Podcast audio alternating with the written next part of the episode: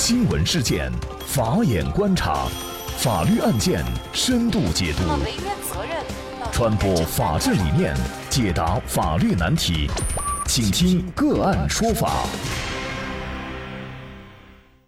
大家好，感谢收听个案说法，我是方红。更多的案件解读，欢迎您关注个案说法微信公众号。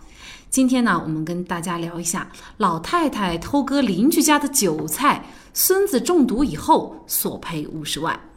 那么就在最近啊，知乎上有一个很热的帖子，一位题主呢无奈地叙述了他遭遇的尴尬事儿。那么这个事儿呢，大概是这样的：他说呀，我在自己家里的一楼院子里种了几十棵洋水仙，前几天呢，有个老太觉得这是韭菜。在家里没有人的情况下，就私自进入了我家院子，偷割了很多水仙的叶子，并且呢，做成了饺子给他孙子吃，导致他孙子食物中毒。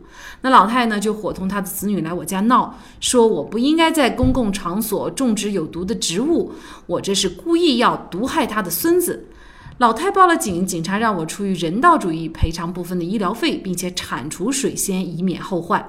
那么警察还让我以后啊，给所有的植物插上牌子，写清楚品种能不能吃。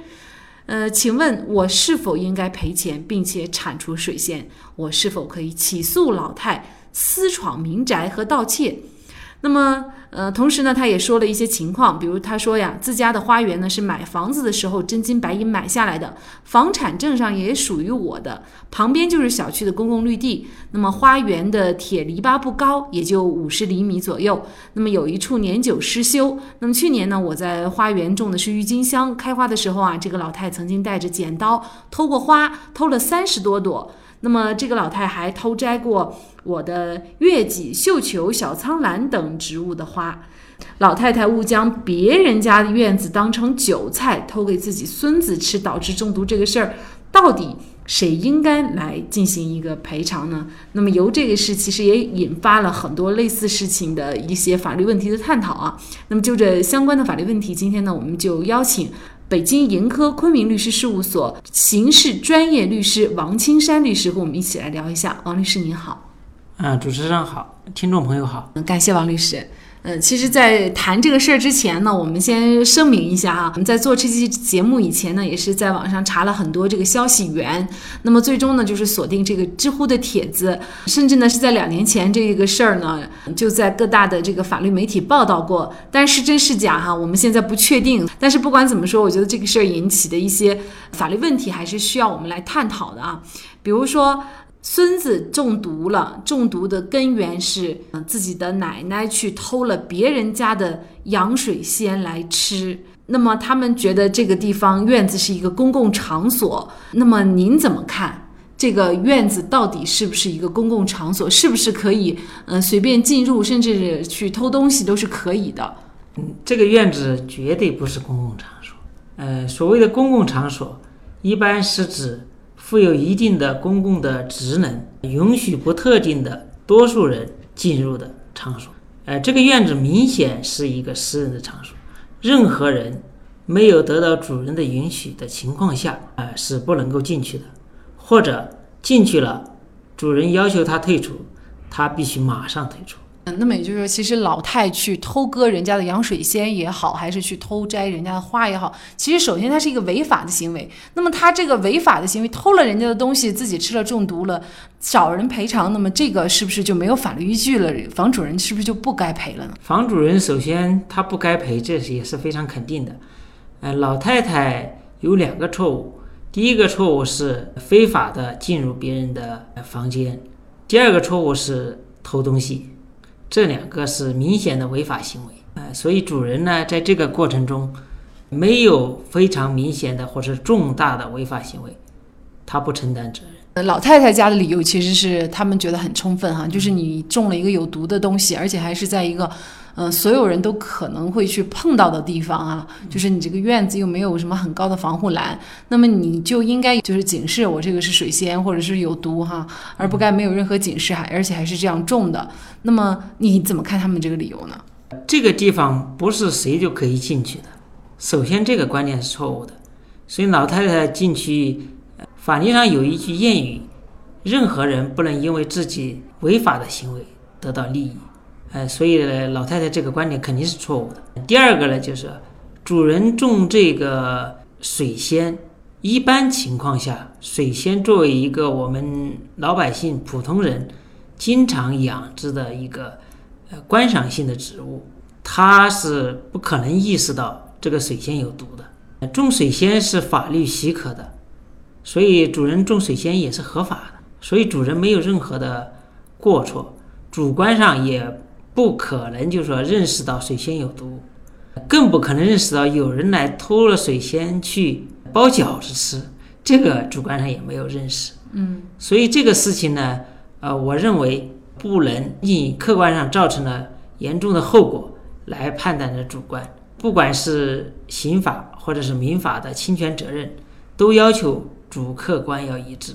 如果主观上认识不到，一般在法律上规定都是把它归为意外事件或者是不可抗力。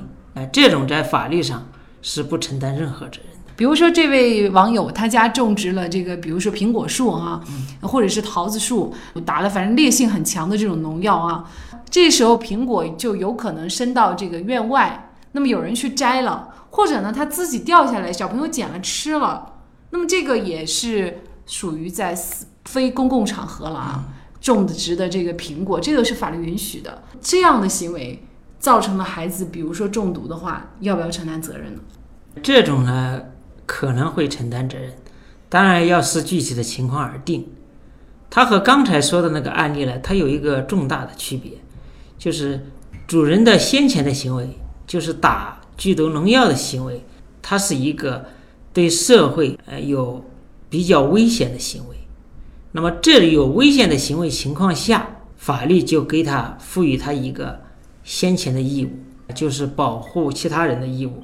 所以这两个案例呢，它有本质的区别，一个是法律明确规定他有一定的义务，一个是。法律上没有规定他有任何的义务。那种这个苹果树打药，这也是正常的呀。打药他是明知道这个是毒药，他打上去的，那当然不一样了。那我种苹果，我自然是要给它打上这个农药的呀，这样防止这个虫生虫害呀。嗯，包括我们自己可能在地里面，在院子里面种一些蔬菜，比如说我去种一些豆角呀，或者是花菜呀等等，那我还是要会打农药的呀。那我正在打农药，打完了以后你进来偷我的东西拿回去吃，那你中毒了，是不是我就要有责任了呢？怎么来看我到主观上到底有没有存在这个故意呢？这个问题很简单的，现在有一些蔬菜上呢也打一些农药吧？哎，假如说这些蔬菜上打了农药中毒了，他有没有责任呢？当然有责任，为什么有责任呢？不是说他这个蔬菜种个人吃了，他打了他就有责任，而是他打了农药以后，他这个按照农药的使用的这个操作的规范，这个农药应该在，比如在二十四小时或四十八小时以后才能使用，就是我们经常说的农药的残留，就残留降低以后你才能使用，才能够对人体无害。但是正好这个人他就在这个刚喷农药的二十四小时之内去偷摘了，这样造成的这种危害，主人要来承担吗？对对对，我说的就是这个意思。那么这就是二十四小时或者四十八小时之内，你就有防范的义务。再假如说我在自己家的院子里，那么我知道我自己人不要吃就行了，我怎么去防范别人不进来偷呢？如果是进你的院子偷的话，这个一般不需要防范，关了门就可以了。嗯嗯。但是你要写个牌子，在自己家仍然要写牌子。法律上对这种防范一般就是两种方法，而且两种方法也必须要叠加，加在一块儿。一个是写个说明，写个牌子；一个是设置防护栏，不让别人靠近。那么同样的，比如说我家里边，如果是最近，比如说要毒老鼠，买了老鼠墙。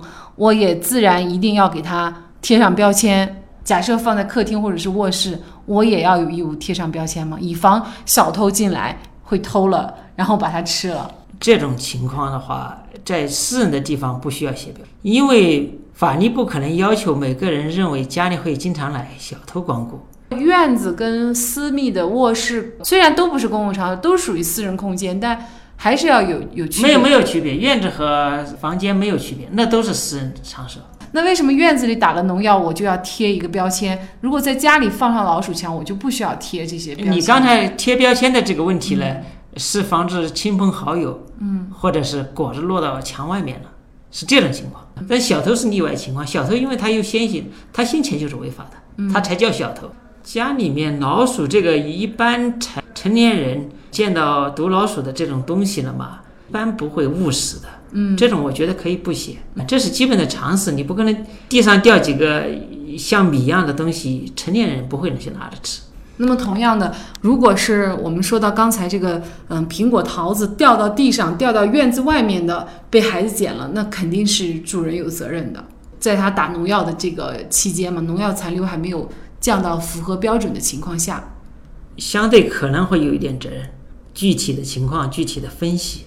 当然，这个果树啊，长出了自己院墙的范围的话，应该来说也不也也不合法，必须要清晰的界限。现在农村这个树树枝这个生长跑到人家的院子，这个其实是非常常见的。意思说这些都是违法的吗？这个是违法的，你不要以为它存在它就合法，只是别人容忍了，没让你剪了。如果他提出这种要求，你就是要剪掉啊。嗯，那如果在这个时候我邻居我把它上面的果子剪了吃了呢？而且这个果子是打了农药的，这种也是要看情况才能看主人要不要承担责任吗？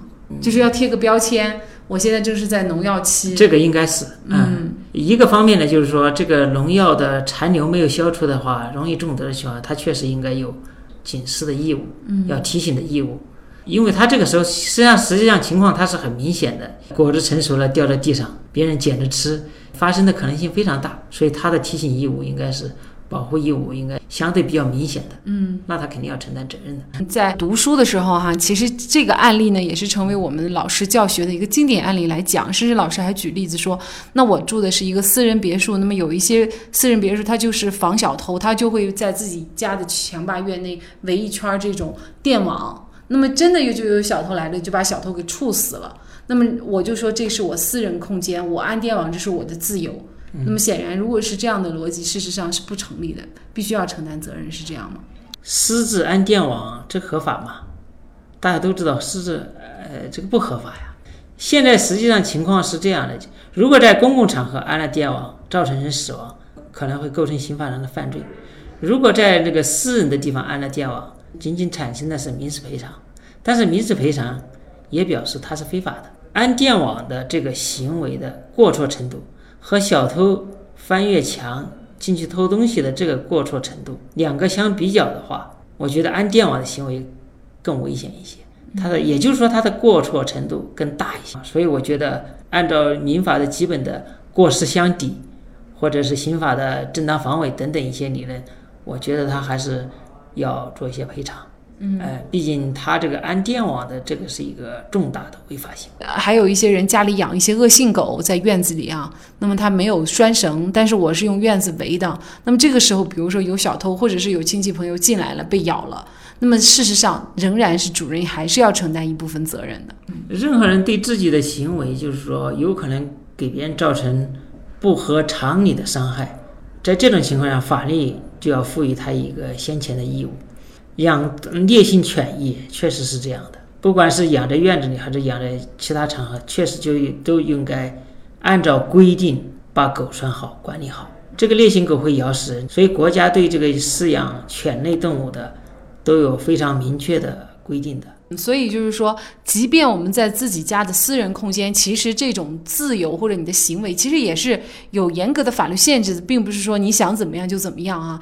呃，这个前提就是一定不要给别人造成伤害。当然了，这个伤害可能是大概率的。如果这种小概率，像偷水仙又回去包饺子吃，这种是正常人无法预测得到的哈。对。那么可能这个就是一个关键点了，到底要不要承担责任？那么像这个案件当中，这个老人家的孩子中毒了，那么事实上他是没有任何责任的，作为。房主，而且这个房主还可以告人家私闯民宅，或者是赔偿他的水仙的损失，是这样吗？可以的，偷东西的行为，主人可以找他赔偿。他那个损失跟这个给主人种水仙这个行为是没有关系的。嗯，小孩子中毒这个事情，相对主人来说是属于意外事件，他不承担任何的。老太太有过错，也不适用这个公平责任。嗯，也不能像警察那种有点和稀泥的味道，就是说让他出于人道。赔偿一部分，不过出于人道赔偿也不错啊。毕竟是人道，不是法律。但出于法律赔偿，绝对是不可能的。呃，通过这个事儿啊，就是大家一定要注意了，就是说什么情况下。你你的一些行为是要承担责任的。那么，其实我们刚才说了这么多案例，最关键的一点就是，你作为房主人，你能不能意识到你的一些行为，它可能会给别人造成伤害。可能是这样的一个判断标准，是不是？单纯从法律的角度说，我们任何人对自己的任何的行为，在法律上有没有会出现承担责任的情况？呃，任何人的他的特别危险的行为，特别对社会会造成一定的重大危害的行为，法律肯定要赋予他一个先前的义务的。这个情况下，行为人呢，肯定要有一定的先前义务。一定要做一些防范，这个是在任何情况下都是这样来使用。偷人家的东西还让人赔，这听上去固然让人气愤不平，但是每个人都有维权的权利，而处理案件的司法机关必须依法执法，而不是抱着谁受害谁就该获赔的心理。那么，唯有以法律为准绳，才能还当事人一个公道，给社会树立一个正确的价值导向。好，在这里也再一次感谢北京盈科昆明律师事务所刑事辩护专业律师王青山律师。那也欢迎大家通过关注“个案说法”的微信公众号，具体的了解我们本期案件的图文资料以及往期的精彩案例点评。另外，您在生活工作当中遇到一些法律问题，都欢迎您通过添加幺五九七四八二七四六七幺五九七四八二七四六七这部电话号码的微信号向我们进行咨询和交流。给大家提供法律问题解答的都是我们节目邀请到的嘉宾了，他们都非常的资深、专业和负责任。感谢您的收听，我们下期节目再见。